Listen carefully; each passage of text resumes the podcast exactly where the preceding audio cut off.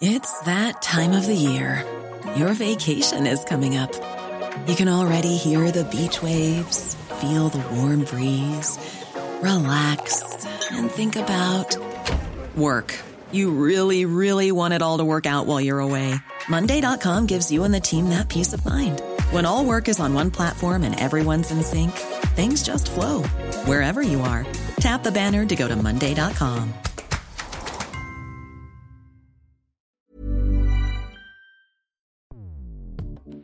Escuchas. Escuchas. Escuchas un podcast de Dixo. Escuchas Fuera de la Caja con Macario Esquetino.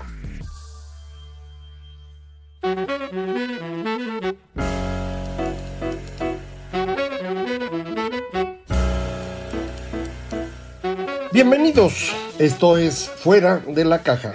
Yo soy Macario Esquetino, agradezco mucho que me escuchen eh, para platicar en esta ocasión acerca un poco de lo que está pasando eh, todavía con eh, Rusia y Ucrania, ojalá y acabe pronto, pero desde esta perspectiva de largo aliento que hemos utilizado desde hace algún rato, tratar de entender, bueno, por qué exactamente mm, a Rusia le preocupa lo que está pasando con Ucrania y con el resto de Europa, por qué deciden invadir, más allá de lo que ya hemos platicado, de la necesidad del señor Putin de hacer algo que le diera eh, apoyo popular eh, para mantenerse en el poder, eh, sí hay una preocupación de largo plazo en, en Rusia de distintas personas acerca de, del desempeño de Europa y de cómo la Unión Europea ha ido creciendo y también lo ha hecho la organización del Tratado del Atlántico Norte, la OTAN, que se creó fundamentalmente para enfrentar a la Unión Soviética y sus países afiliados en el Pacto de Varsovia. Es una organización esencialmente eh, militar,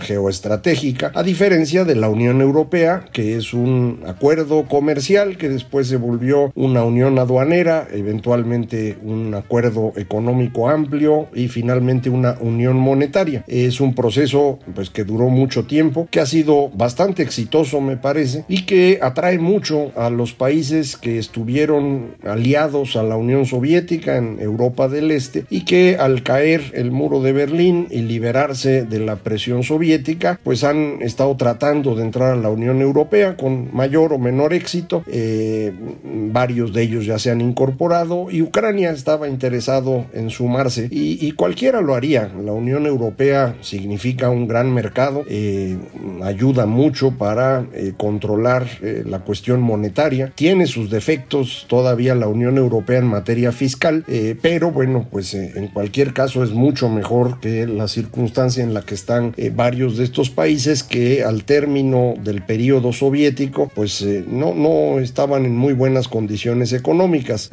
algunas personas creen que eso se debe a la manera como terminó el proceso soviético, que Estados Unidos habría abusado de ellos o que los consultores que fueron a ayudarlos acabaron siendo peor que lo que tenían. Eh, debe haber sin duda parte de, razón en estos argumentos, pero el problema de fondo está en haber estado durante 40, 50, 70 años, depende del país, en, un esquema económico que no favorecía el funcionamiento del mercado ni la iniciativa propia. Eh, en esas condiciones es muy difícil que un país se mueva rápidamente al mercado y que tenga éxito de inmediato. Y Efectivamente, así fue con ellos.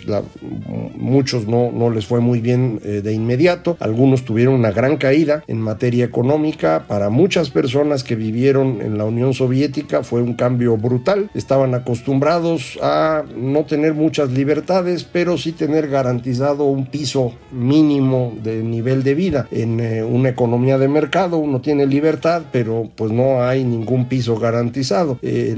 países más avanzados que han logrado ir construyendo un arreglo social amplio, sí existe un, piso razonable, un seguro de desempleo, acceso a educación y salud, eh, pero no todos han logrado esto, se requiere una capacidad de recaudación importante para que el gobierno tenga los recursos para cubrir todos estos eh, servicios a la población. Y si no se tiene esa recaudación, pues el país no puede simplemente dar todos estos servicios. México sería un caso de ese tipo, hemos prometido a nuestra población eh, un estado de bienestar tipo europeo, pero recaudamos por debajo de prácticamente cualquier país. Bueno, ya mejoramos bastante en esto, pero recaudábamos por debajo de cualquier país hace apenas 10 años. Eh, hemos avanzado algo, y ya medio nos alcanza, pero sigue siendo muy poquito dinero y por eso México no puede tener ni seguro de desempleo, ni un buen sistema educativo, ni un buen sistema de salud, independientemente de la corrupción, la ineficiencia y todo lo demás que usted quiera que también existe. Eh, cuando eh, Rusia deja de ser la Unión Soviética, pierde una gran cantidad de repúblicas que estaban afiliadas, que le aportaban una cantidad importante de recursos y de personas. Y esto mm, pone a, Rusia en una situación eh, complicada. Ellos creen que pueden seguir siendo potencia, pero la verdad es que no tienen los recursos. Eh, lo he comentado en otros foros. más o menos estamos hablando de un país del tamaño de México en materia económica, poquito más grande, pero no mucho más, eh, con más o menos la misma población, también un poquito más, pero no mucho más. Sin duda tienen mucho más terreno, pero no hay nadie en ese terreno, está vacío. Eh, de manera que pues es difícil para eh, Rusia convertirse en una potencia. siguen teniendo las armas nucleares y es algo que nos preocupa a todos, pero no, no tienen la capacidad económica para mantener una guerra de largo plazo, por ejemplo, eh, o de invadir a un país o dos y mantener ahí su, su gente, no, no lo pueden hacer. Eh, creo que se están dando cuenta de ello. Eh, pero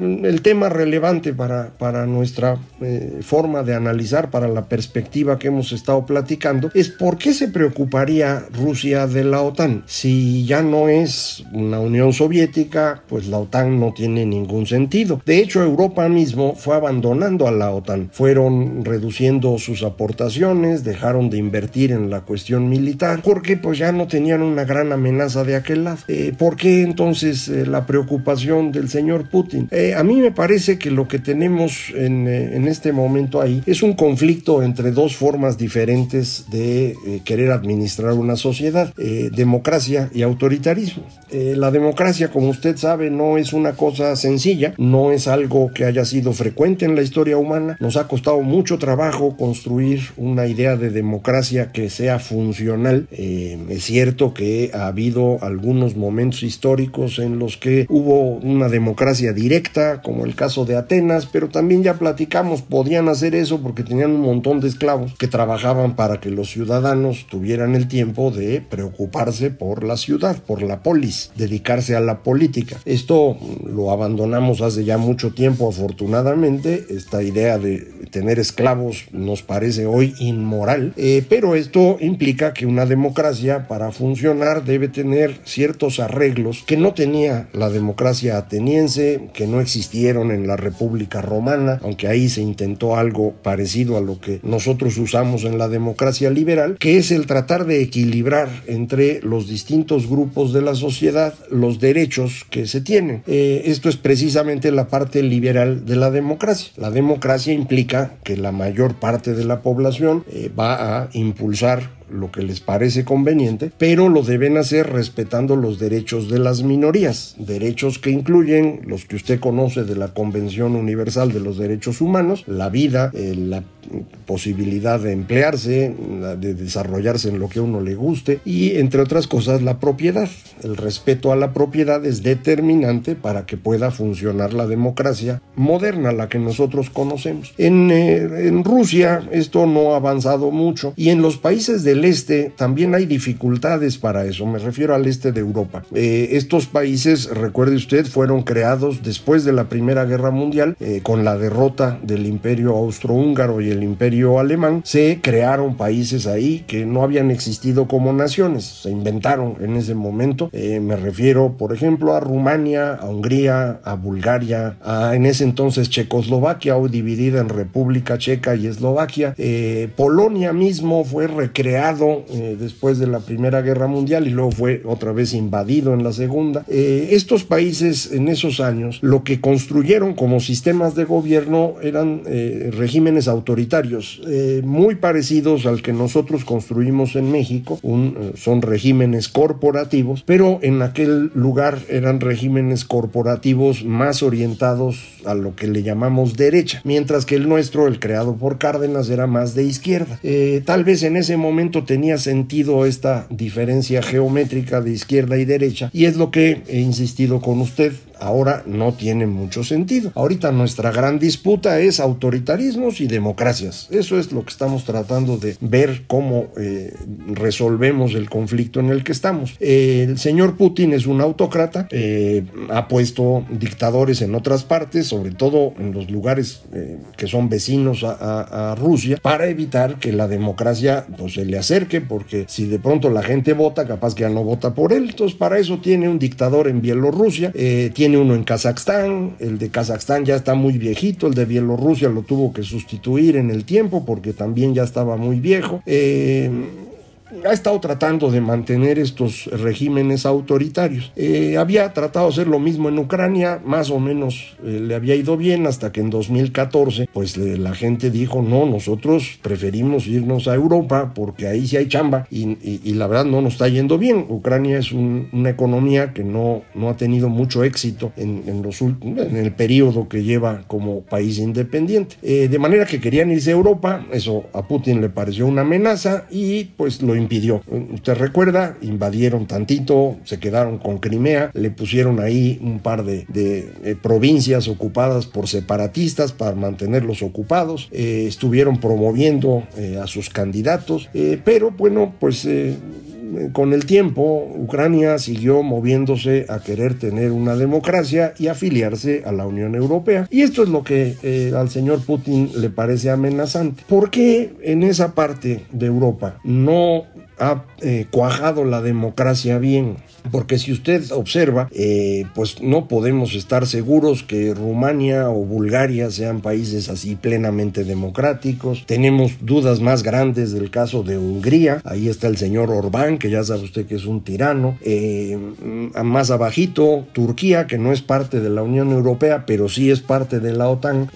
también tiene a su, a su hombre fuerte, al señor Erdogan. en Polonia ha sido bien difícil mantener la posición democrática y, se van jalando con mucha frecuencia al autoritarismo. Eh, ¿Por qué ocurre eso? Y si lo vemos desde nuestra perspectiva, ¿por qué a nosotros se nos complica tanto la democracia en América Latina? Eh, ya habíamos platicado aquí de este libro del señor eh, Joe Henrich, The Weirdest People in the World, la, gente más extraña del mundo, eh, que hace uso del acrónimo WIRD, que son eh, las iniciales de las características que según el señor Henrich hace 20 años en una serie de artículos eh, mostraba pues, que los, cuando hacíamos análisis del comportamiento de las personas, lo hacíamos para personas de países occidentales, educados, industrializados, ricos y democráticos. Eso es las cinco iniciales de WIRD y por eso The Weirdest People in the World. Y dice dice, ¿por qué Europa Occidental y de ahí pues Estados Unidos, Canadá, Australia, Nueva Zelanda, eh, son países eh, que, que, son occidentales, educados, industrializados, ricos y democráticos? Eh, ¿Y por qué otros no? Y en este, en este libro que le, le, comento, mm, plantea la hipótesis de que esto es resultado del proceso seguido por la Iglesia Católica para romper las estructuras sociales propias del Imperio Romano, que eran similares a las que había pues en todas partes del mundo en esa época. Eh, sociedades construidas alrededor de familias, no sé si recuerda usted esta pirámide de la que hablaba yo, en la cual eh, tenemos familias que se acomodan y van controlando el funcionamiento de la sociedad y entre familias se resuelven los problemas al interior y los enfrentamientos son entre familias, no entre personas. En sociedades de ese tipo el Estado no puede funcionar, el Estado moderno eh, es un Estado que va a estar controlado por familias y eso era lo que ocurría en Roma. Eh, en la República Romana y después en el Imperio. Y cuando la Iglesia sustituye al Imperio Romano, trata de romper estas estructuras y lo hace rompiendo a las familias y construyendo un tipo de familia diferente, la familia nuclear el papá, la mamá y los hijitos, y promueve que las personas empiecen a separarse en estas familias nucleares para que quien tiene el poder de autoridad sobre ellos no sea su familia, su patriarca, sino la iglesia misma, y con eso afianzarse en el poder, cosa que logran por 10 siglos, que no es cosa menor, eh, y van construyendo este tipo de familias. Para eso eh, convencen a la gente de que no es bueno casarse entre primos, de que cuando uno se casa debe poner una casa aparte y no vivir con eh, la familia anterior, cosas que hoy se siguen haciendo en muchas partes del mundo. Y en estas partes del mundo donde continúa esta gran familia extendida, la democracia le cuesta trabajo afianzarse cuando Henrich habla de la iglesia, me parece que tiene el detalle de no diferenciar muy bien los distintos tipos de iglesia. Eh, a partir del siglo XVI, los países que se vuelven protestantes lo hacen porque sus estructuras familiares son mucho más pequeñas y débiles que las que se tienen todavía en el resto del continente europeo, especialmente en la zona del Mediterráneo, España o Italia, eh, que son las que nos van a heredar a nosotros en América Latina. Entonces tenemos como dos iglesias, digámoslo así, católicos y protestantes, así de manera genérica. Al interior de protestantes hay surtido y no todos funcionan igual, pero déjenme dejarlo así por el momento. La iglesia ortodoxa, la que ocupa la parte de la que estamos hablando, es todavía más tradicionalista que la iglesia católica. Eh, de hecho, ellos se separan de los católicos 400 años antes de que venga la, reforma protestante eh, por mantener ciertas tradiciones que pues no son tan eh, populares para los eh, occidentales. Eh, de forma pues que en estos países de Europa del Este, incluyendo a Rusia, que en el fondo es un país de Europa del Este, en la parte asiática casi no hay nadie, eh, les cuesta más trabajo entrar a este proceso de democratización. Eh, mismos problemas que tenemos en todo el resto de Asia. Y ese es parte la causa de que la democracia no cuaje tan fácilmente. Eh, varios de esos países son democráticos porque pues, se han visto obligados a moverse hacia allá, eh, pero de una forma muy, muy diferente a como ocurrió en Europa y como se trasladó después a los países americanos, eh, Estados Unidos y Canadá. A nosotros como nos tocó mm, que, mm, llegaran antes y, y el proceso en el cual construimos nuevas estructuras sociales fue una mezcla de lo que venía de España y lo que teníamos acá, que era igualmente muy autoritario, eh, pues seguimos manteniendo estructuras muy poco democráticas y por eso nos cuesta tanto trabajo. Eh, no estoy hablando de México nada más, toda América Latina. Eh, casos curiosos en lo que estoy platicando, uno diría, por ejemplo, Corea, Corea del Sur, sí ha logrado volverse bastante democrática y es un proceso que tiene 20 mm, años, ¿eh? 25, más o menos en la época que nosotros nos movimos a la democracia, lo hizo por primera vez eh, Corea, eh, con, con, bastante éxito. Eh, Japón se volvió democrático porque lo obligaron después de que perdió la Segunda Guerra Mundial y es una democracia muy, muy controladita, no, no, mm, tampoco se ponen muy violentos con eso. Son estructuras allá muy patriarcales, muy especiales. Eh, la India es un caso excepcional porque es la democracia más grande del mundo, eh, pero se volvieron democráticos debido a mm, que los fue forzando el eh, imperio británico. Y siguen siendo estructuras profundamente familiares en lo local y pues no es exactamente una democracia liberal como, como nosotros nos quisiéramos imaginar. Entonces, eh, creo que detrás de lo que estamos viendo hoy hay un proceso de siglos y este proceso no se nos debe olvidar porque a veces pues queremos evaluar las cosas con lo que conocimos en, en nuestro tiempo de vida o lo que aprendimos de los últimos 200 años o ya cuando se pone uno muy sacale punta pues se va uno al siglo XVI y cita uno pues que al Maquiavelo o algún otro Boé o cosas por el estilo. Eh, en realidad, insisto, esto es eh, un proceso muy largo y en este proceso largo las costumbres, las tradiciones, la moralidad la forma como vemos el mundo, no cambia tan fácil. Entonces, eh, también aprovechemos esto para eh, darnos cuenta de que tenemos que tener más paciencia. En el caso de, de, México, nos quisiéramos volver una democracia funcional con una economía de mercado exitosa muy rápido y esto nos ha generado tensiones muy fuertes. Eh, tres veces hemos intentado modernizar el país, tres veces hemos fracasado y cada fracaso nos ha llevado a un momento complicado. La independencia, la revolución y hoy mismo. ¿En qué va a acabar hoy mismo? No tengo idea, ni tampoco sé en qué va a acabar la invasión de Rusia en Ucrania, pero pues aquí iremos platicando conforme vamos entendiendo un poquito más cada día. Muchísimas gracias. Esto fue Fuera de la Caja.